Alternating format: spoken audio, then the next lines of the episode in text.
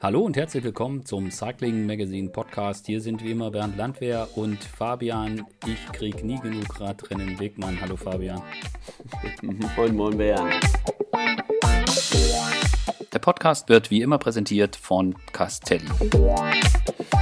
Ja, ist ja im Moment traumhaft. Man kann nicht nur ein äh, World Tour Rennen am Sonntag gucken, sondern auch gleich zwei. Wenn man Spaß. möchte. Und das geht jetzt den Tag schon rum. Dann kriegt man den Tag gut rum. Und das geht jetzt direkt mal so weiter. Ja, wir haben den bunten Strauß an großen Radrennen.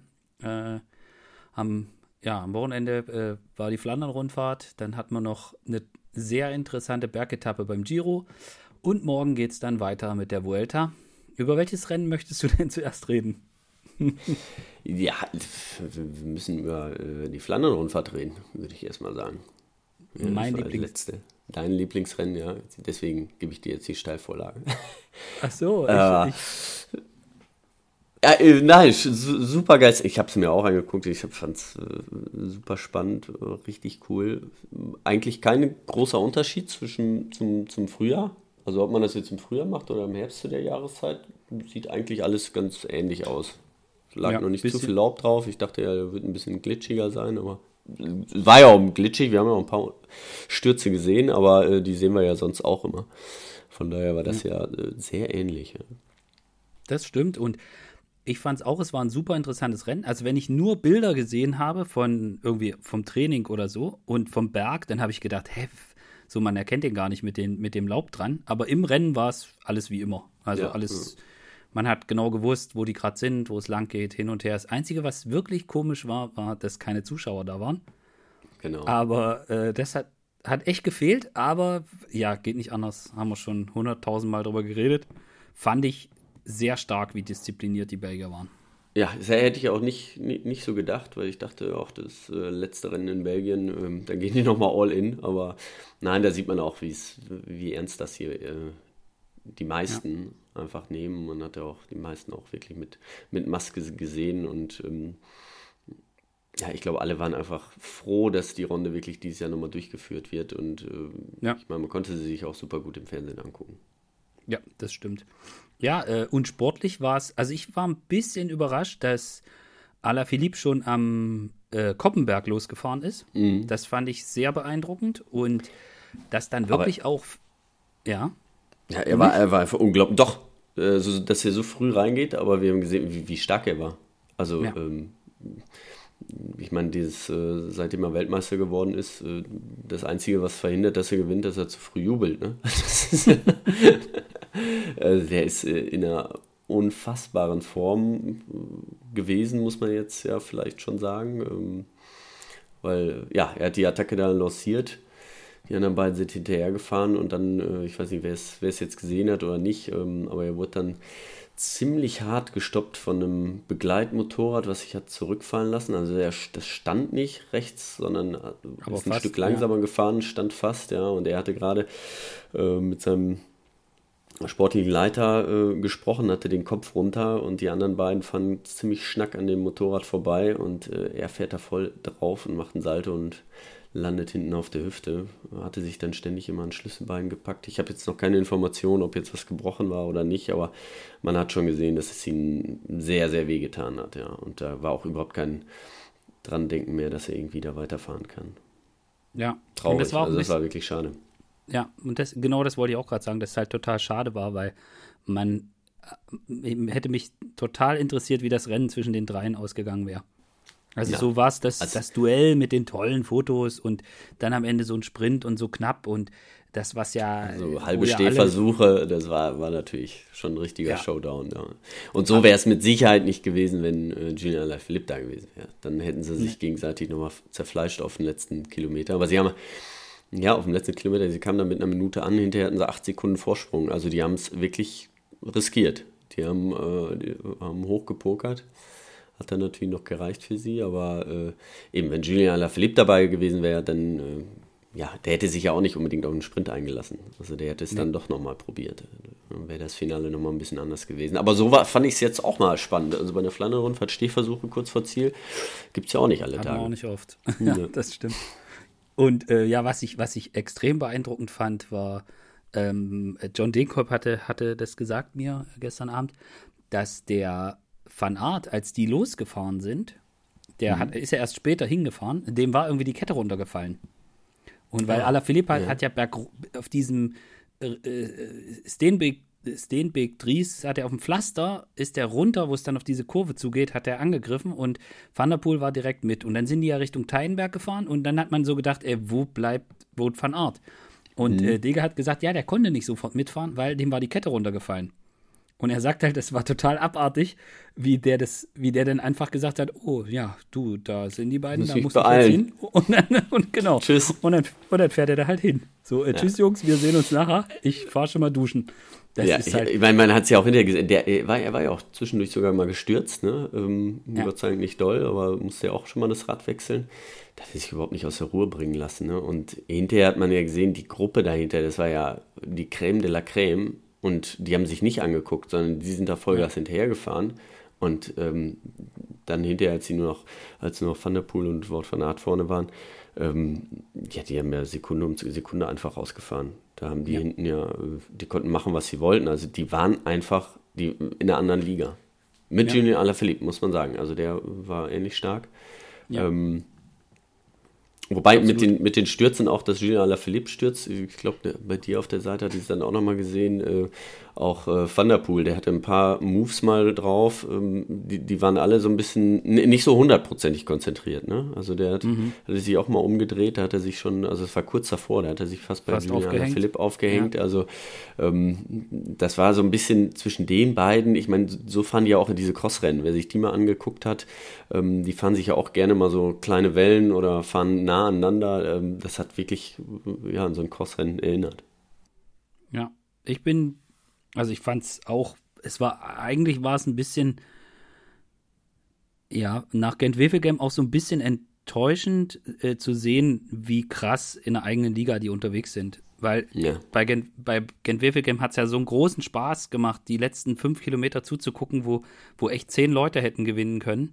Und jetzt hat man halt einfach gesehen, klar, Ronde ist ein anderes Rennen, aber man hat einfach gesehen, die sind, die gucken da so weit oben raus, da ja. braucht auch gar keiner anfangen. Und nee. wenn, die nächst, wenn die die nächsten Jahre auf dem Niveau sind, dann ist zumindest bei der Runde wird es dann extrem schwer, dass da jemand mitfährt. Ich meine, Roubaix ist nochmal was anderes. Wenn, wenn Dege in der Form, in der er jetzt ist, dann da mitfährt, hängen sie den auch nicht so einfach ab. Und mhm. äh, Nils Polit kommt hoffentlich auch wieder so in Schwung, wie er mal war. Und ähm, aber für, für diese Art von Rennen wie jetzt die Runde, wenn das so weitergeht, dann kann das passieren, dass wir die nächsten fünf Jahre da so ein Duell sehen, äh, wo dann vielleicht immer mal noch jemand mitmacht.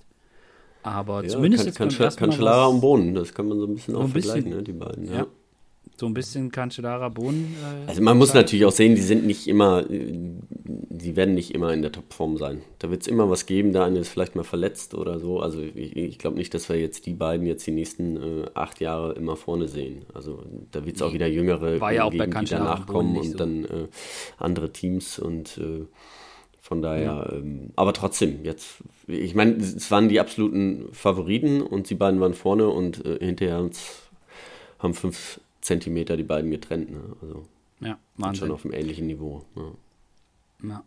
ja ein bisschen schade war es. Äh, ich hatte so ein bisschen den Sören Krag Andersen noch so ein bisschen mit auf dem Zettel, nachdem ja. der die letzten Wochen ja so stark war, aber die haben es irgendwie total verknödelt da nach dem, nach dem Koppenberg.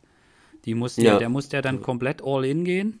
Äh, auf dem, die kommen vom Koppenberg runter und dann rechts auf die große Straße vor. Und da musste ja Sören dann schon komplett von vorne fahren und, und Tisch Benot ist dann dahin gesprungen und da haben die sich schon komplett, komplett den Stecker gezogen, mehr oder weniger. Ja, da lief nicht mehr viel, ja. Ja, es, es ist einfach manchmal so. Ja. ja, John ist ein super Rennen gefahren. Der war immer wirklich immer vorne mit dabei. Ja. Hätte mich noch gefreut, also ich meine, im Sprint dann ist er Neunter geworden. Ich glaube, es hätte vielleicht noch ein bisschen mehr drin sitzen können, aber ja. das ist dann natürlich auch. Ja, er hat es erklärt, äh, da waren äh, Seneschall und Bettiol waren weggefahren. Ja. Also ich bin mir jetzt nicht ganz sicher, ob Bettiol, aber äh, auf jeden Fall Seneschall, nee, Nasen, glaube ich. Die waren nochmal weggefahren, irgendwie zwei vor Ziel oder so. Das war aber im Fernsehen nicht zu sehen. Ja. Und er ist dann zu denen hingesprungen, mehr oder weniger. Und äh, aber als genau so hat es äh, hat es erklärt. Er ist dann zu denen hingesprungen und dann war aber Betty Hall direkt am Hinterrad und der Rest kam dann auch noch und dann haben sie wieder rausgenommen und dann gab es den Sprint. Also er hat sich quasi schon schon äh, so ein bisschen zerlegt, bevor es in den Sprint ging. Deswegen ging dann eben Sprint nichts. Er hat sich auch so ein bisschen geärgert, hatte ich so das Gefühl, weil er halt äh, ja, hinterher bist du immer schlauer, wenn er ja, das eben. nicht zumacht. Ja, wenn er nicht äh, gefahren wäre, dann wäre er vielleicht dann um Platz 5 gespruntet, dann wäre er Fünfter oder Sechster geworden und äh, dann ist es auch egal, ne? Der dritte richtig. Platz, der war nochmal interessant, ja. Genau, und da ist er halt da an der Stelle all in gegangen und dann wird er, sieht im Fernsehen, wenn du das nicht weißt, sieht es ein bisschen komisch aus, wenn du denkst, hä, wieso wird der nur Neunter im Sprint? Ähm, aber mit der, mit der Erklärung dazu ist es natürlich auch erklärbar. Ja, auch, ja. auch wenn man sagen muss, ich meine, so wie das Rennen da gelaufen ist äh, und äh, so schwer wie das war und so stark wie die äh, gefahren sind, die ganze Gruppe, die da, ich sag jetzt mal, um Rang 3 gefahren ist, äh, sind ein gutes Rennen gefahren. Ja, ja, ja. auf jeden Fall. Also, Nur da waren einfach zwei äh, oder drei dann äh, eigentlich.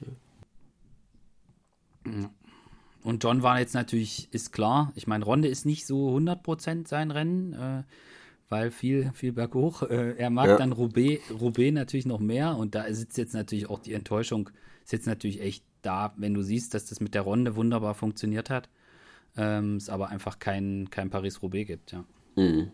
Ja, ja äh, ap apropos Paris-Roubaix, äh, du, du schwingst dich auch wieder aufs Rad. ja, klar. Also ich habe jetzt auch schon am Wochenende ordentlich trainiert, weil äh, Uh, unser Partner Castelli uh, hat die Paris-Roubaix Challenge ausgerufen und ähm, da habe ich jetzt noch bis zum 26. November Zeit, 259 äh, Kilometer auf Strava zu sammeln. Und ähm, ja, jeder, der da gerne mitmachen oder jeder ist aufgerufen, da mitzumachen, kann sich da ganz tolle Preise äh, holen. Ähm, und das nehme ich nochmal so als, als Ansporn nochmal. Für die äh, Herbstform. Vom, für die Herbstform, genau, vom Winter nochmal ein bisschen, ein bisschen fit zu werden. Ja, ja Frühjahrsklassiker im Herbst sind eh so ein ist eh so ein komisches Ding. Aber äh, wie du richtig gesagt hast, wenn man dann das Rennen zuguckt, äh, könnte, äh, stellt man hinterher fest, dass doch nicht das, der Frühling kommt. so, so, so nee, also ich, ich, ich bin, äh, bin morgens auch noch äh, drei Stunden Rad gefahren. Es war richtig schön kalt, waren irgendwie fünf Grad und danach äh, kurz in der Wanne und dann äh, vor dem Fernseher. Also das war wie im Frühjahr. Ja. ja, Besser ging es nicht. Einen Kaffee gab es zwischendurch noch und einen Kuchen. Oh Gott. ich, sehe schon, das wird bei dir kein Problem mit den mit der äh, Kilometerdistanz von Paris-Roubaix sammeln auf Strava. Da bin eher ich, ich ja. eher bei mir schwierig. ja, mal schauen. Aber gut, äh, wir, wir vernünftige Klamotten, dann geht das alles. Wir switchen, wir switchen von einem Frühjahr zum anderen Frühjahr äh, zum Giro d'Italia. Genau, läuft auch noch. Ja, und wie ich, also finde das Rennen extrem interessant. Ja. Und äh, wir hatten es ja, wir hatten es ja so ein bisschen in der Vorschau, haben wir so ein bisschen drüber gesprochen und Jaron Thomas so der Favorit und ja, das war's dann eben. Äh, der ist raus und jetzt äh, wisst ihr so ein bisschen, wie ich, heut, wie ich heute gelernt habe, äh, das äh, Machtvakuum, sagte, das Wort benutzte Sebastian Deckert vom Sunweb-Team. Ja. Äh, das, sie nutzen das Machtvakuum, was jetzt entstanden ist. Das fand ich eine wunderbare Formulierung. Und äh, ja, wie Vincenzo Nibali gesagt hat, äh, die sind da gestern äh, Piancavallo hochgefahren, wie Sky in den besten Zeiten, was die Leistung betrifft. Ja. Und ähm, ja, und jetzt, äh, also super spannendes, äh, super spannender Kampf da um die Gesamtwertung. Der äh, Wilko Keldermann liegt nur noch 15 Sekunden zurück. Ja. Hinterm rosa Trikot und jetzt die Schlusswoche und keiner weiß so genau, wie viel, wie viel Schnee gibt es irgendwo und wie schwer wird das wirklich und was kann dieser dieser Joao Almeida, was kann der, was kann der, kann der das so durchziehen noch bis zum Schluss? Und dann haben wir ja noch dieses Zeitfahren am letzten Tag. Also ähm, genau. super, super also interessantes also, Rennen, macht mega ich Spaß. Ich finde es auch richtig cool, weil es ist, äh, es ist keine Mannschaft, die so absolut dominiert. Ähm, ja. Ich meine, ist natürlich äh, super schade für die, die jetzt auch raus mussten, auch Corona-bedingt raus mussten. Das war natürlich auch, äh, ähm, ja, es ist einfach schade. Ähm, aber das ist nun mal so und äh, die müssen jetzt damit umgehen, die, die jetzt noch mit drin sind. Aber von denen, die, die danach die Top-Favoriten waren, also ne, oder zweite Reihe, wie Nibali oder ähm, auch ein Vogelsang, ähm, die sind ja jetzt nicht so auf der Höhe. Also die sind nicht, nicht die Besten, sondern da kommen ein paar andere mit ins Spiel. Also Kaldermann, klar, der war auch äh, der hatte sich das als Ziel gesetzt, aber dann äh, Tao Gegenhardt, äh, Jay Hindley fährt ja auch ein super Rennen, äh, Pozzo Vivo bisher echt super cool gefahren, auch, auch sehr offensiv. Ähm, muss, hat jetzt natürlich wieder ein bisschen einbüßen müssen. Es war, war ein bisschen schade, aber der ist auch noch nicht. Der, der fährt ja auch immer super aggressiv und probiert immer mal was. Ähm, er hat, hat natürlich schon drei Minuten 50 Rückstand, aber ähm, ist einer, der macht mir auch mal Spaß, weil der, weil der doch immer in die Attacken reingeht und immer mal wieder was probiert. Und so wie sich das jetzt immer so durchgewürfelt hat, äh, wird das auch nochmal eine spannende Woche, wenn sie dann bis zum Ende durchgezogen werden kann. Ja, auf jeden Fall. Und dadurch, dass die Top Ten noch so eng beieinander sind, aber ja, also irgendwie viereinhalb Minuten oder so sind das, mhm. oder knapp vier, vier Minuten da bis, bis Rang 10. Dadurch ist, aber, äh, aber sie nicht so nah dran sind, dass sie sich belauern. Also wer von da hinten mit vier Minuten Rückstand noch nach vorne will, der muss halt was Wildes probieren.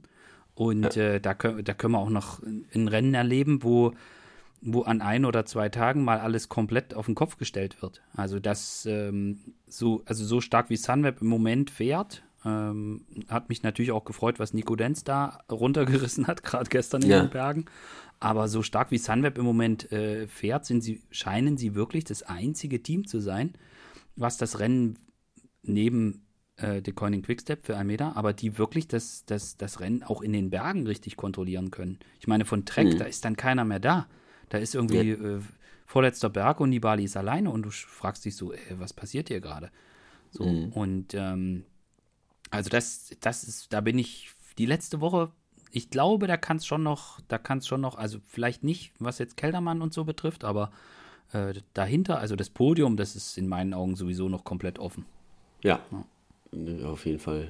Weil man weiß ja, Joao Almeida, was, ob der jetzt es kann auch sein, dass er in zwei Tagen jetzt total einbricht. Ähm, ja. Ähm, also das, das, was der bisher gezeigt hat, ist, also das hätte ihm ja keiner so ohne weiteres jetzt zugetraut. Ähm, und dann ist natürlich einmal der Faktor Corona spielt noch mit rein, wie weit wird es da gehen und das Wetter auch nochmal. Ja. Ähm, ja. Also ähm, ja. ist natürlich auch nochmal ein großer Faktor. Auf jeden Fall. Und ich, also ich, ähm, es kursieren ja schon so Profile von Ersatzetappen, wenn man wegen Schnee nicht auf den Stelvio fahren kann und wenn es die Frankreich-Etappe nicht gibt. Also das sieht jetzt auch nicht so aus, als wären dann, wäre dann die Alternative eine Flachetappe, sondern äh, die, die, find, die finden da schon Möglichkeiten, dass es da ordentlich zur Sache geht. Also leicht wird diese Schlusswoche nicht.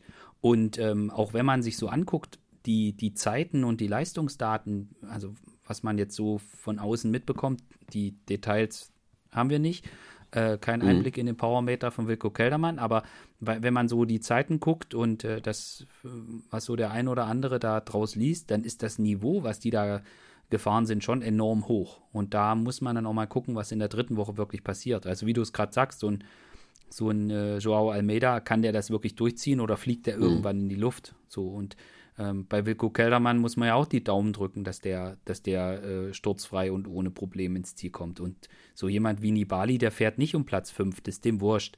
Entweder der will genau. gewinnen, der, der Rest so, ist der dem. Der hat alle schon gewonnen, ja.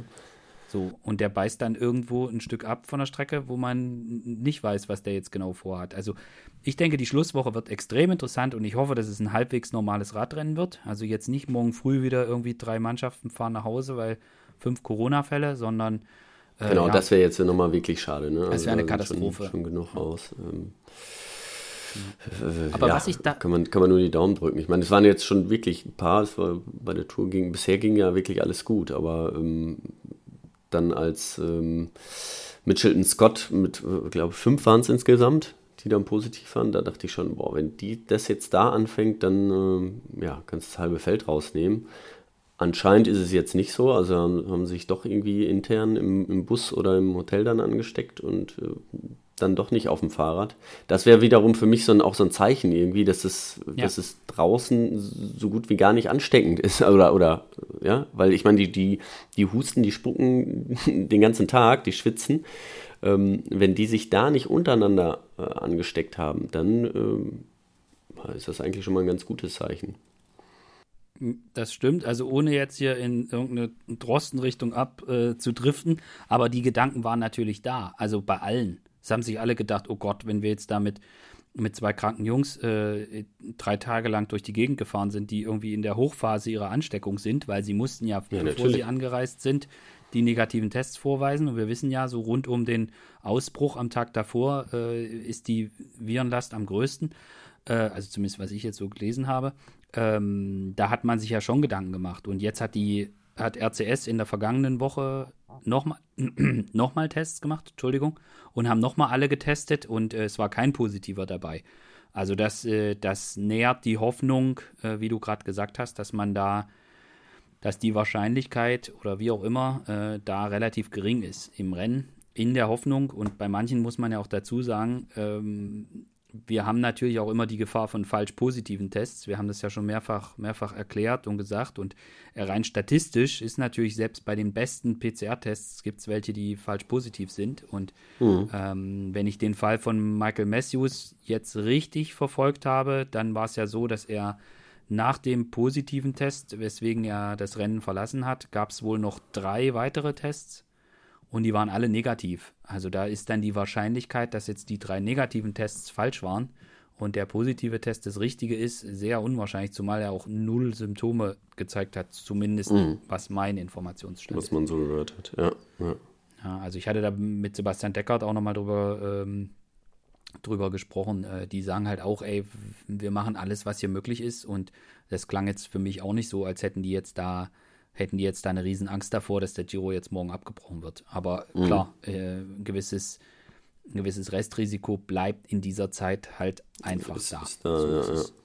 Aber wie gesagt, also wenn, wenn das, das, wenn das so ist, dass fünf Fahrer positiv sind und die nicht, äh, die sich intern angesteckt haben und, und nicht, nicht 20 andere Fahrer oder auch keinen anderen Fahrer gut, im Peloton, dann ist das für, aus meiner Sicht schon mal ein ganz gutes gut. Zeichen für, für, genau, weil ich glaube ja nicht, dass es nächstes Jahr in den Frühjahrsklassiker, werden wir immer noch mit Corona leben müssen.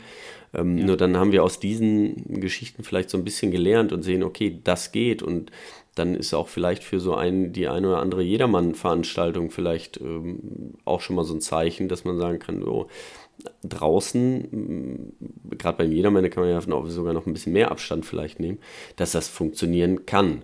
So, ähm, ja. Aber das ist nur, ja, das ist jetzt alles Trial and Error und ähm, man muss das, das man ja. macht's und man muss daraus lernen. Ja. Und wenn es dann eines, eines Tages nicht geht, dann muss man es natürlich auch sofort einstellen, keine Frage. Ja, und man muss halt dazu sagen, um das ähm, nochmal noch mal herauszuheben, was, worauf halt extrem geachtet wird, ist, dass wer in diese Rennblasen von den Profis eintaucht, der wird halt vorher zweimal getestet und muss mhm. zwei negative Tests vorweisen, dass er überhaupt dahin darf. Also die Wahrscheinlichkeit, dass man sich, dass man da zu einem Radrennen anreist äh, und dort äh, bereits positiv ist, die ist halt relativ klein. Ja, mhm. Darüber die Tests. Aber gut, lass uns dann Haken dran machen. Ich wollte nämlich noch über eine Sache sprechen und zwar, ich fand das beeindruckend, wie Ineos von diesem alles für, alles für G auf, wir holen einfach einen Etappensieg nach dem anderen äh, um, umgeschaltet hat. Das ja. fand ich mega krass. Ja. Ich weiß das, nicht, wie du das. Man sagt das ja immer so, ja, auf, auf jeden Fall. Ähm, natürlich, man, man weiß, sie haben, äh, egal bei welcher Grand Tour, die haben eigentlich immer eine der besten Mannschaften im Start und es sind alles super Einzelfahrer. Aber trotzdem hat sich jeder Fahrer so mm, am Anfang der Rundfahrt auch darauf eingestellt, was, was seine Rolle ist und da so umzuswitchen. Ähm, das, das äh, ja, sagt man, sagt sich dann so leicht und äh, der sportliche Leiter sagt das dann auch an. Äh, meistens funktioniert es dann aber doch nicht so super. Und ähm, ja, bei denen hat es ja grandios funktioniert. Ne? Also gleich mal erstmal mit Philipp Ugana am ersten Tag Gut, der ist halt im Moment das Nonplusultra im Zeitfahren, das äh, haben wir jetzt gesehen. Also, wo der am Start steht, können die anderen nur Zweiter werden. Mhm, ja. Damit haben Hast sie schon mal zwei drin. Hast du die Wattwerte gesehen, die die da eingeblendet haben? So, Kenne ich nicht, solche Werte. So, so äh, 600, 640, 650. Und dann gab es so dieses Bild, wie er da an so einem Bergfahrer vorbeifährt. Weißt du, der war halb so groß, das Fahrrad war halb so groß und der zieht vorbei wie so ein Wahnsinn. Also richtig, richtig krass. Und ja, das ist ein ja. Bulle, der Typ. Der, also unfassbar. Die pure, ja. die pure Kraft. Pure Kraft einfach, ja. Wahnsinn. So ja, naja, also gegen den. Äh, ich meine, jetzt äh, haben sie fünf Etappen schon gewonnen, ne? Das, äh, und Philipp Ogana nicht nur eben, der, also der ist halt auch der, ne? Ich meine, der hat jetzt zwei im Zeitfahren gewonnen, ähm, dann die fünfte Etappe hat er auch noch äh, gewonnen, das war ja auch noch vor Patrick Konrad, ähm, wo er dann noch weggefahren ist, das war ja auch stark. Ja. Ja, also es war natürlich auch so ein, so ein so ein taktisches Ding, wo sie auch von dieser Degent-Rivalität da dahinter äh, ja, ja. hat er profitiert. Aber gut, musste trotzdem erstmal musste, musste bringen, ne? Das ist ja. genau. Ja. Und ja, auf jeden Fall. Und ich, ich habe die ganze erste Woche oder die ersten zwei Wochen so zwischendrin, abgesehen von gestern, also vor gestern habe ich immer so gedacht, ah, die Favoriten so im GC, die greifen sich gar nicht an und die versuchen da gar nicht ihre Chance so zu nutzen. Und ähm, ja, und dann hat man irgendwie gestern gesehen, wie die sich da auseinandergenommen haben.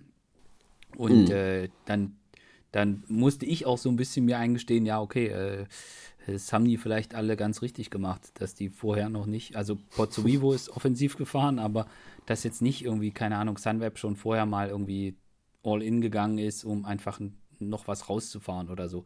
Ähm, mhm. das, äh, das, da, das, dieses Gefühl hatte ich so die ganze Zeit und jetzt die Schlusswoche, aber das spricht ja auch so ein bisschen für den, für den Parcours. Aber lass uns an den Giro einen Haken machen. Ich frage dich noch, wer gewinnt? Äh. Keldermann. Keldermann. Favoritentipp. Macht's jetzt. Ja.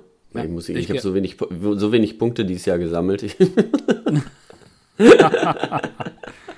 Ja, ich, also ich glaube ich es auch. Ja, ja also ich, ich hatte ja irgendwie gedacht, so äh, Pello Bilbao, wie der jetzt so die ersten anderthalb Wochen gefahren ist, wow. Ähm, ja.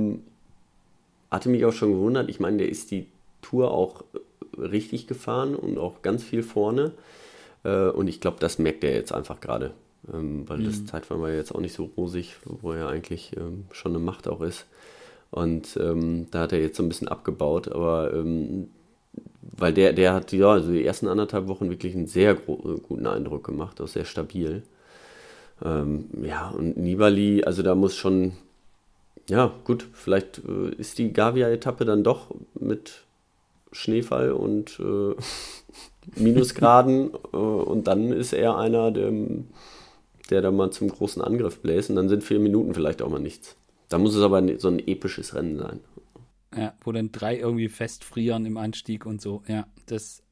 Aber dafür ist ja der Giro bekannt. Also der ist. Und ich, ich wette, also so stark wie dieser Tau gegen Hart gestern ge ja. gewesen ist, ich fand es auch so krass, wie er wusste, dass er die Etappe gewinnt. Also die ja, letzten zwei also Kilometer. War, ich, ich meine, die sind natürlich auch so gefahren, die haben sie mir auf dem Silbertablett äh, serviert. Ne? Ja, also, aber er, er hat. Hindley fährt die ganze Zeit von vorne und dann, äh, ja, dann Ich glaube, Wilko äh, war gar nicht so. Keldermann. Ich glaube, ja, Wilko konnte nicht. Ich glaube, der, ich glaube, Hindley nee, war. Nee, hat man ja auch gesehen, Wilco. der ist so ein bisschen schneller gefahren, aber er ist, er ist ja gar nicht vorbeigesprintet. Nee. Ne? Also nee. er hätte ja, er wollte ja im Grunde genommen, ihm war das, war es ja auch nicht so egal. Also, oder ihm, er wollte nicht unbedingt diesen, äh, diesen Tagessieg, sondern er wollte möglichst viel auf äh, Almeida äh, Zeit gut machen, aber ähm, der hat ja nichts mehr rausgefahren. Und ja, also ich, äh, Tau Gegner der, der, der hat sich ja nur schlapp gelacht. Der ja, gegen den Ticker getreten und, und der hat es der hat es bestimmt gehört. Also die, weißt du, da wird Wilko bestimmt mal zwischendrin gesagt haben, äh, nee, äh, Jai, äh, so, ja. so nicht. Ja, also mehr kann ich nicht. Ja, so. Ja. Und äh, auch wie er sich dann, also richtig geil, wie er sich die Brille aufsetzt und dann siehst du schon, wie er, wie er, wie er drauf wartet, ja, wie er so wartet, so gleich. Ja, ja, der, der wusste es auf jeden Fall. Ja, also ja. das hast du dann auch, das merkst du. Ne? Also gerade bei so einem langen Berg, dann, dann, dann weißt du ja, wenn dann wird zweimal gezuckt und dann merkst du, okay, der, der braucht immer so zwei Drittel länger, um, um auf die Geschwindigkeit zu kommen, dann weißt du auch ganz genau, dass es dann drauf hast. Ja, ich habe sowas noch nie gemerkt. Ähm, ja, vielleicht äh, ist auch seine Stunde jetzt, äh, schlägt auch seine Stunde dieses Jahr. Ja, also mit, mit drei Minuten, also bei Almeida muss man wirklich aufpassen, was da passiert, aber ey, für Tau wäre das Wahnsinn, wenn der auf dem Podium stehen würde. Also das wäre schon, naja gut. Aber äh, machen wir einen Haken dran. Ach so, du wolltest mich jetzt noch fragen, ich muss jetzt auch noch sagen, wer gewinnt. Nee, ich bin, ich bin auch bei Wilco. Also Haken dran, äh, Giro haben wir, haben wir abgearbeitet. Und jetzt geht's zur Spanien-Rundfahrt und das haben wir komplett, äh, hätten wir lieber mal Johannes Fröhlinger einladen sollen, weil äh, der würde sich wenigstens wirklich auskennen. Ich weiß nicht, wie tief du schon in die Vuelta eingestiegen bist. Ich war äh, mit äh, Klassiker und Giro ganz gut ausgelastet und hab mal zwar so durchgescrollt und hab dann so gedacht, okay, erster Tag, ja, okay, gleich mal hoch im Finale, wow, okay, zweiter Tag, ah, okay, Auch Berg, wieder hoch. dritter Tag, ah, ah Bergankunft, okay, so. Ich hab dann nur so gedacht, ei, ei, ei. Und ähm, ich fand es auch niedlich, heute war Pressekonferenz, wie immer alles über Zoom. Und mhm. ähm, Pascal Ackermann sagte so, ja, und dann kamen so die üblichen Fragen und mit Sprints und so und dann so, naja, ähm, hm, ja, sind ja nur vier, so vier, vier, vier Sprintetappen und er hat dann aber, hat aber gesagt, ja, äh, klar, sie hatten halt damals anders geplant, also als sie im Winter äh, sich da rangesetzt hatten, da waren es irgendwie, keine Ahnung, noch sieben oder so mhm. äh, Sprintetappen und dann muss man ja ganz klar sagen, im Vergleich zum Tourparcours äh, wäre das dann sprinterfreundlich gewesen. Aber. Äh, Vielleicht ja, sollten wir ganz am Anfang auch schon mal sagen, für alle, äh, die das noch nicht wissen, äh, sie fängt am Dienstag an. Sie fängt ja, am genau. Dienstag an und ist einfach mal drei Etappen kürzer als sonst. Richtig. Also nicht wie beim Giro, die diesen Auftakt, den es in Ungarn hätte geben sollen, einfach nach Sizilien verlegt haben und dann noch zwei Etappen eingebaut. Das macht die Vuelta nicht. Die haben den Auftakt in, in Utrecht gestrichen und haben auch sonst minimale Veränderungen vorgenommen. Äh, aber ansonsten äh, sind es halt bei der, ist es bei der Vuelta so, die Eckdaten sind geblieben und äh, sind halt jetzt nur 18 Etappen. Und wie wir gerade genau. gesagt haben, so richtig sprinterfreundlich ist das nicht mehr. Und, nee, deswegen äh, sehe ich auch so, wenn ich mal auf die, äh, die Liste der Sprinter gucke, äh, dann fängt die bei Ackermann auf und hört bei Bennett bei B schon wieder auf. Nur von A nach B. Also die beiden, das sind ja, ja, das sind die wirklichen Sprinter und sonst äh, sind natürlich noch ein paar äh, endschnelle Leute dabei, aber äh, also wenn alles richtig läuft, teilen die sich das untereinander aus. Auf. Mhm. Ja, und äh, da muss man ja ganz klar sagen, damit dürfte dann auch bei den vier Chancen, die es gibt, klar sein, dass es da einen Sprint gibt. Weil wenn, wenn, äh, wenn, wenn Ackes und, und Bennett da sind und die sagen, wir wollen heute einen Sprint haben und sie haben nur vier Chancen, dann werden die Teams auch ganz sicher dafür sorgen, dass es da einen Sprint gibt. Ja, also ich gerade mal, gerade mal Bora, ich meine, äh, sie haben wirklich ein ganzes Team dann um, um Akis da drum gebaut und ähm, dann werden die das natürlich auch probieren. Ja, und bei Bennett muss Bennett auch nicht mitnehmen, wenn, damit er dann irgendwie am Berg noch irgendwelche Flaschen bringt oder so. Also das, das ist so. Und da habe ich aber eher ein bisschen Sorge, und da sind wir jetzt wieder bei dem Thema, was wir eigentlich schon abhaken wollten, beim Corona-Thema, also ob die dann wirklich nach Madrid fahren das äh, sehen wir dann. Aber es war positiv gerechnet mit, ähm, mit Madrid wären es vier Sprintchancen. Und ansonsten sind das, ja, ist das eine Vuelta. Ja. ja. Die finden immer noch einen Berg. Äh, G genau, also. Zur Not auch zwei. Äh, genau, also vor allen Dingen im, im Finale äh, ist, ist recht typisch die Etappen immer, dass äh, am Anfang ein bisschen flacher ist, hinten raus schwer. Ähm, ja, bin mal gespannt, ob die Etappe nach, mm, nach Frankreich da zum Tourmalet, ja. ob die auch wirklich stattfindet. Genau, Obisque und Tourmalet. Ähm, also das ist ja wirklich eine absolute Hammer-Etappe, da geht es auch schon von Anfang an hoch. Ist auch nicht allzu lang. Ähm, ob die noch so stattfinden wird, das ist so, so mal eine, die so ein bisschen, ein bisschen aus der Reihe tanzt. Ne? Mhm. Ja, ansonsten, was mir aufgefallen ist, ich weiß nicht, wie du das siehst, mir ist aufgefallen, dass die dass mehr oder weniger die Entscheidung in der Ende der zweiten Woche oder zumindest eine sehr ja. krasse Vorentscheidung fallen kann. Da also, haben wir zwei, zwei echt schwere Bergetappen. Äh, die, an, die, die zweite davon zum Angliru hoch, das kennt jeder. Also da gibt es für Menschen wie mich gar keine passende Übersetzung, um da hochzukommen. so, so ein fieses Ding ist das. Ähm, ja. und, die, und die Schlusswoche ist dann, klar, gibt es auch nochmal am vorletzten Tag. Vorletzte, da, das ist nochmal so, wo man, genau. Ist das diese Covatia, oder? Relativ flach dann, so ist es, ja. ja. Ja, aber sonst ist die Schlusswoche gar nicht so schlimm. Und wir haben dieses, äh, das Zeitfahren zum Auftakt Zeitfahren noch, genau, aber es ist jetzt auch 33,7 Kilometer. Ähm, Jetzt nicht extrem lang, aber auch nicht, auch nicht super kurz. Allerdings haben sie auch da wieder einen Berg gefunden. Also die letzten, ähm, ja, letzten, weiß ich nicht, drei, vier Kilometer gehen nochmal hoch. Ähm, da sind nochmal knapp 300 Höhenmeter drin. Also das ist nochmal so eine Rampe mit 10 Prozent. Ähm, das ist auch wieder so typisch. geht erst über eine Autobahn und dann geht es berghoch. Also ich, hab, ich weiß nicht genau, wo es dann lang geht, aber es ist auf jeden Fall pottflach und dann geht es nach oben. Ja, ja also ich, ich, ich, muss ja gestehen, ich mag die Vuelta ja eigentlich. Äh, also früher, früher gab es ja immer diesen fiesen Spruch mit äh, vier, vierspurige Straße und keine Zuschauer. Äh, das ist die ja. Vuelta. Das hat sich das ist letzten, nicht mehr ganz so. Nein, nee, stimmt. Das hat sich, das hat sich deutlich, das hat sich deutlich verändert. Aber, wobei das in diesem Jahr gar nicht so schlecht wäre. Aber, ähm, nee, ja. und, aber der, bei dem Zeitfahren bin ich auch mal gespannt, ob wir da wieder diese Fahrradwechsel und so sehen werden. Und mhm. äh, wenn das, wenn wir jetzt noch zwei so Saisons haben mit solchen Zeitfahren, dann, dann können die Jungs alle, äh, dann brauchen wir irgendwann die Stoppuhr, weil dann geht es um Zehntel, wer wie schnell das Rad wechseln kann beim Zeitfahren. Ja. Also das, das ist, ist ja schon, schon auch echt beeindruckend. Ja. ja, also hast du mal geguckt, wer, wer bei der Vuelta denn für dich der Top-Favorit wäre? Ja, eigentlich müsste es Roglic sein. War er bei der Tour auch, ne? Aber glaubst nicht, du, ob er sich da noch. Äh, Tour Vollgas? Also, ich weiß nicht. Er hat jetzt ein bisschen, ist natürlich schon ein bisschen, bisschen mehr Platz da hinten raus. Ähm, ich meine, so wie er diese Saison begonnen hat, da hat er einfach auch, auch letztes Jahr, wie er da gefahren ist, da hat er einfach jede Rundfahrt gewonnen, mehr oder weniger, die er an den Start gegangen ist.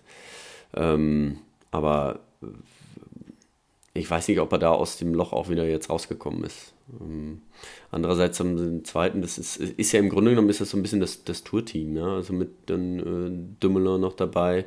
Ähm, weiß man, ist auch die Tour gefahren, weiß man auch nicht, wie das funktioniert. Ähm, Nach seiner Bennett, langen Rennpause. Genau. Ja. Resing ist dabei, genau, Sepp Kass ist dabei. Ja, also ähm, das wird man sehen, ob das, das jetzt wirklich gereicht hat. Weil dazwischen mhm. waren ja auch noch ein paar Rennen. Ne? Hm. Also sie haben sich ja nicht komplett äh, erholt nach der Tour. Nee. Wie siehst du das mit ähm, Dann haben sie Froome, klar. Mit Froome und, ja. und Carapaz? Carapaz. Und dann ist ja Sosa Carap auch noch mit dabei. Genau. Ähm, ja, Froome, absolute Wundertüte. Keine Ahnung. Was, ja. ähm, Kann alles so. sein. Kann sein, dass er wieder mit dem Kopf rockelt, auf den Rahmen guckt und allen davon fährt. So ist es. Kann auch Kann sein, auch dass, sein, dass äh, nach zwei Tagen merkt, okay, das ähm, ist nicht mein Ding. Ähm, ich setze mich nächstes Jahr wieder beim, mit einem neuen Team aufs Rad. ja. Also es ist, ist glaube ich, ganz schwierig noch zu sagen, ja. Ja, Thibaut dann hat man nicht mehr, klar, Thibaut Pinot. Mal gucken, wie der mit seiner Niederlage da von der Tour zurechtkommt. Ähm, glaubst, glaubst du dies? Ich, ich, also ich stelle, ich stell sich nochmal so motivieren kann. Ja, ich frage mich das bei allen. Also wenn ich mit, also egal mit welchem Fahrer ich spreche, der die Tour gefahren ist. Ich weiß nicht, hast du mit einem gesprochen, der jetzt noch richtig Sprit und Druck und Bock und gut, äh, man hat jetzt natürlich mehr mit denen zu tun gehabt, die zwischendrin auch Rennen gefahren sind und weniger ja, jetzt äh, die, die komplett rausgenommen hat. Das mag das beeinflussen, da, aber also die, die, die jetzt schon äh, einige Rennen gefahren sind und vor allen Dingen auch eine Tour da gefahren sind, ich glaube, die brauchen das jetzt nicht mehr so unbedingt, weil dafür mhm. ist, ist es jetzt einfach auch lang und schwer. Aber die, die sich jetzt äh, komplett darauf vorbereitet haben, natürlich sind die, sind die heiß, ne? Also die ja, wünschen klar. sich das äh, sehnlicher als alles. also die wollen ja, auf jeden Fall noch, noch das Aber Rennen fahren. Ne? Deswegen kann es natürlich Tour, sein, dass genau, dass die nicht mehr ganz so, ganz so heiß sind, ne? Ja. Ich meine, ja, also, aber es sind gute Fahrer da. Ne? Also ich bin eben Thibaut Pinot, Martinez müssen wir auch mal gucken hier bei Education First, wie der daraus gekommen ist. Ähm, ja. Alexander Vlasov, da. ne, da bin ich mal gespannt. Astana. Also bei Vlasov, der musste ja den Giro direkt verlassen, weil er irgendwie ja. zweiten Tag irgendwie, ich glaube, das war doch, wo er rechts angehalten hat und sich direkt übergeben hat. Ja. Ähm, äh, da bin ich, der vorher war der in Bombenform. Also ja. das aber dann haben wir ja auch so, so Enric Mas und Guillaume Martin und die ganzen Jungs, die wir ja alle schon gesehen haben bei der Tour. Ich, mhm. ich frage mich, also vielleicht. Und die auch, auch, mächtig gelitten haben, ne? Mhm. Vielleicht sehen wir da irgendwie eine große Überraschung, jemand, den wir so jetzt nicht. Ich, ich glaube, das ist auch das Jahr der Überraschung. Ich meine, die Tour war auch eine große Überraschung. Ne? Und jetzt bei der Vuelta ist es ja auch alles nicht so, wie man sich das so äh, ja, vorher zurechtgelegt hat oder wie wir uns das zurechtgelegt haben, ja. äh, wie wir geglaubt haben, dass es äh, ablaufen würde. Und ich glaube, ähnlich wird mhm. die, das, das, die, dieses, das wird sich jetzt bei der Tour, äh, bei dem Vuelta einfach so vorziehen. vorziehen. Mhm. Mhm. Chavez haben wir noch, ja. Ich sag dir, pass auf, der Läufer ich mein, gewinnt. Ja. Hier Michael Woods. Ja. der, ist, der, der, ist gut, der ist Hatte gut ich schon so einige Male in meiner Karriere, ja. Das ist normal, das ist. Ach so. Ach, damit hängt das zusammen. nee, der ist, der ist gut gefahren. Der war bei Tirreno Adriatico noch nicht, würde ich mal sagen, auf dem, wie er schon gewesen ist. Ist aber stark gefahren, hat auch eine Etappe gewonnen. Und mhm. ähm, jetzt in den Ardennen war der auch gut. Also klar, das sind natürlich auch seine Rennen. WM ja. ist er auch gut gefahren. Und der hat eben nicht schon die Tour in den Knochen. Ja. Also, ja, ich, ich glaube auch, dass solche Leute doch noch, ähm, weil die anderen, die haben, die haben schon mal, ja, die sind ans Limit gegangen und auch drüber. Und ich meine, es ist, war ja auch ein Jahr, auch, auch für den Kopf ist das extrem anstrengend. Ähm, mhm. Angefangen, dann dieser große Lockdown äh, nicht gefahren, vielleicht doch ein bisschen gefahren, aber keiner wusste, wann es wieder anfängt. Und ähm, dann kommst du zur Tour und alle sagen, boah, die Tour, die ist das wichtigste Rennen und jetzt müssen wir die Tour und die Tour und die Tour und dann fährst du da und dann ist die Tour vorbei und dann sagen die, ja, jetzt kommt aber noch die Vuelta, da musst du auch nochmal fahren ja. und ähm, so oft kann man da einfach nicht drüber gehen. Ne? Also das ist, das ist glaube ich, wirklich schwierig, das ist, der, das ist dann sehr individuell und ja, wenn man sehen, wie der, wie sie sich da ähm, erholt haben, aber ich glaube, die Jungs, die nicht die Tour fahren, sind, äh, sind im Vorteil. Mhm. Oder nicht gefahren sind, ja. Ja. Also Oder wir sehen halt einen Valverde, der sich jetzt in Form gefahren hat, der zu wenig trainiert hatte während des Lockdowns. Der bei der Tour, und, äh, jetzt bei der, der, der Tour, Tour sich einfach mal warm gefahren hat. genau. Michael, Michael Woods und Alejandro Valverde äh, kloppen sich mit Juan Pedro Lopez von Drecksiger Fredo um die Plätze auf dem Podium. So eine, so eine Vuelta könnte ich jetzt echt noch gut vertragen zum Ende ja. der Saison. Das ist eigentlich genau das, äh, und Simon Geschke fährt mit drin. Ja, die müssen jetzt nur aufpassen, die müssen jetzt nur aufpassen, dass sie nicht, äh, die sollen sich die erste Woche mal noch schön zurückhalten äh, und dann lieber in der zweiten Woche eskalieren, wenn dann der Giro rum ist. Sonst, ja, genau. Äh, weil ich weiß nicht, wie viel Radrennen du aufnehmen kannst intellektuell, aber bei mir ist bei zwei, zwei pro Tag ist schon. Zwei gleichzeitig ist schon. Zwei gleichzeitig ist schon, ist, geht noch. Aber als wir den Tag hatten, wo da hier drei Rennen gleichzeitig waren, hier mit äh, Paris Tour noch, ähm, da hatte ich dann, muss ich gestehen, äh, da war hier Paritur, äh, Gent-Wevelgem und Giro zusammen. Da muss ich sagen, wundere ich mich dann doch das eine oder andere Mal. Warum geht der die Attacke nicht mit? Ach, das ist beim anderen Radrennen. ist gar nicht dabei. nee, Spaß beiseite, da muss, ich, brauchst, muss man schon echt gut organisiert sein, welches Rennen man auf welchem Screen verfolgt, wenn man den alle verfolgen möchte. Vor allem Aber live, du weißt ja, ja ich, ja, ich hasse ja nichts mehr als äh, hinterher ein Rad ja, ja hinterher ein Radrennen zu gucken, was ich, wo ich schon weiß, wer gewinnt, das, ja. äh, das hasse ich. Also ich mag das überhaupt Nein, das nicht. geht ja auch nicht. Ja, stimmt. Dann musst du vorher ja. alle, alle Medien ausstellen, damit du ja nicht informiert wirst. Ja, das ist schwierig. schwierig.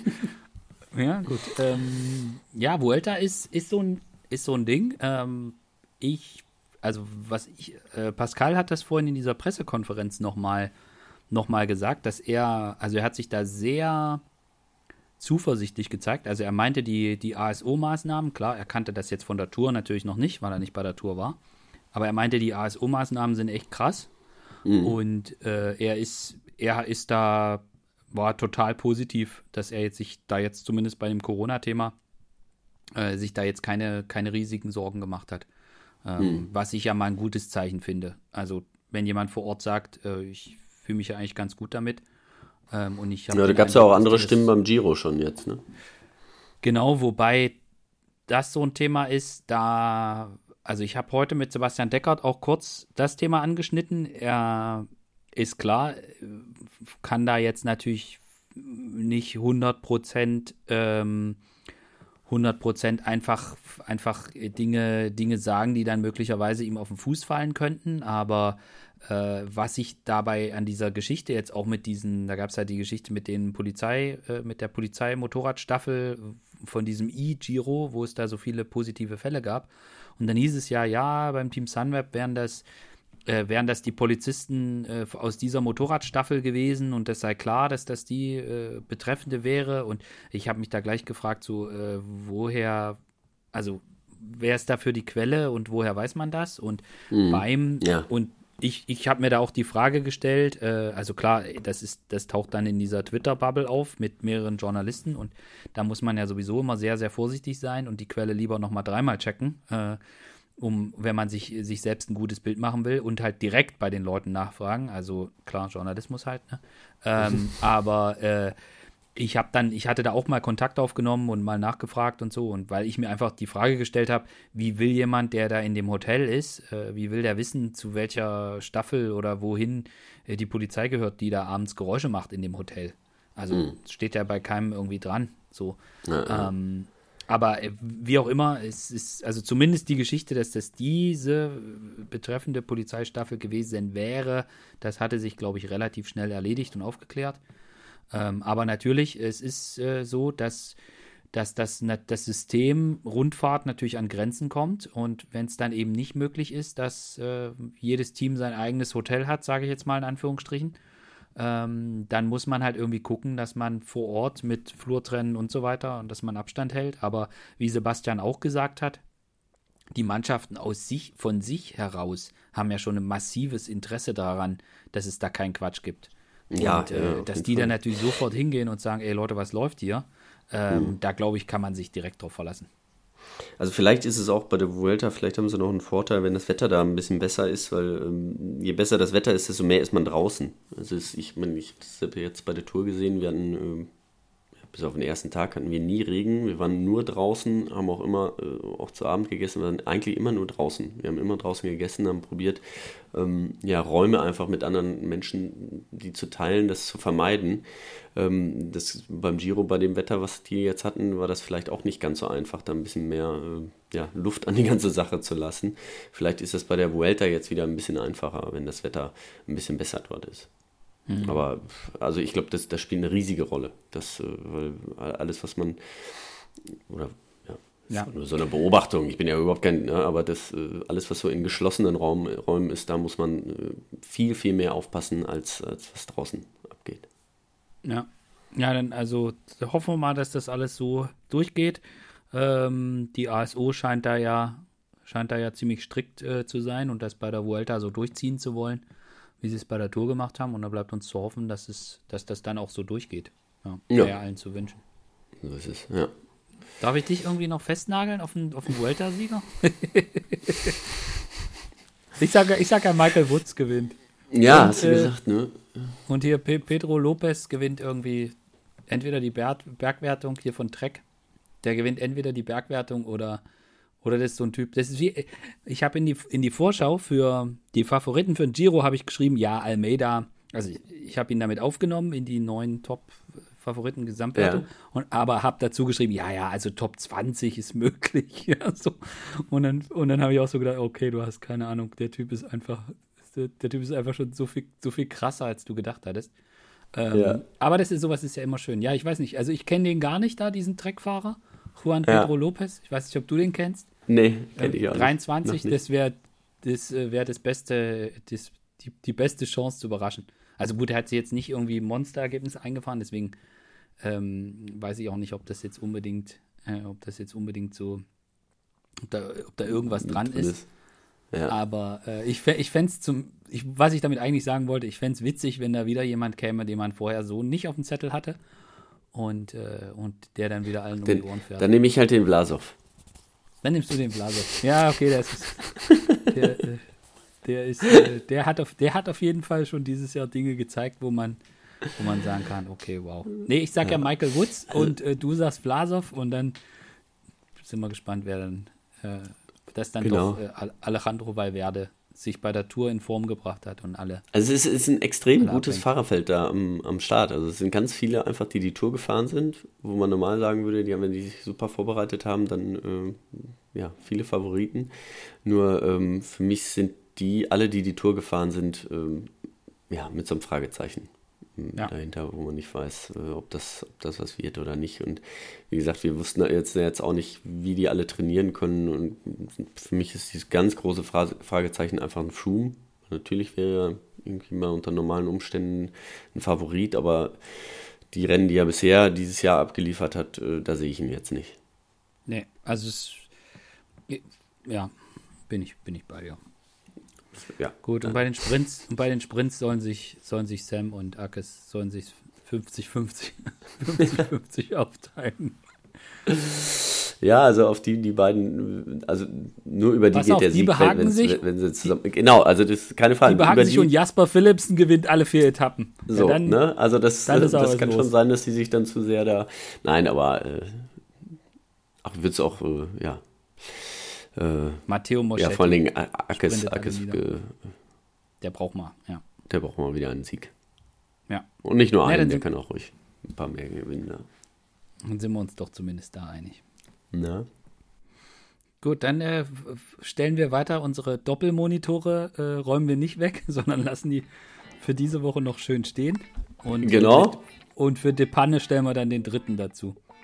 Ja, dann äh, kommt das Handy noch dahin. Ne? Sehr gut. Fabian, ich bedanke, ich bedanke mich für das, äh, wie immer, äh, für die nette Plauderei.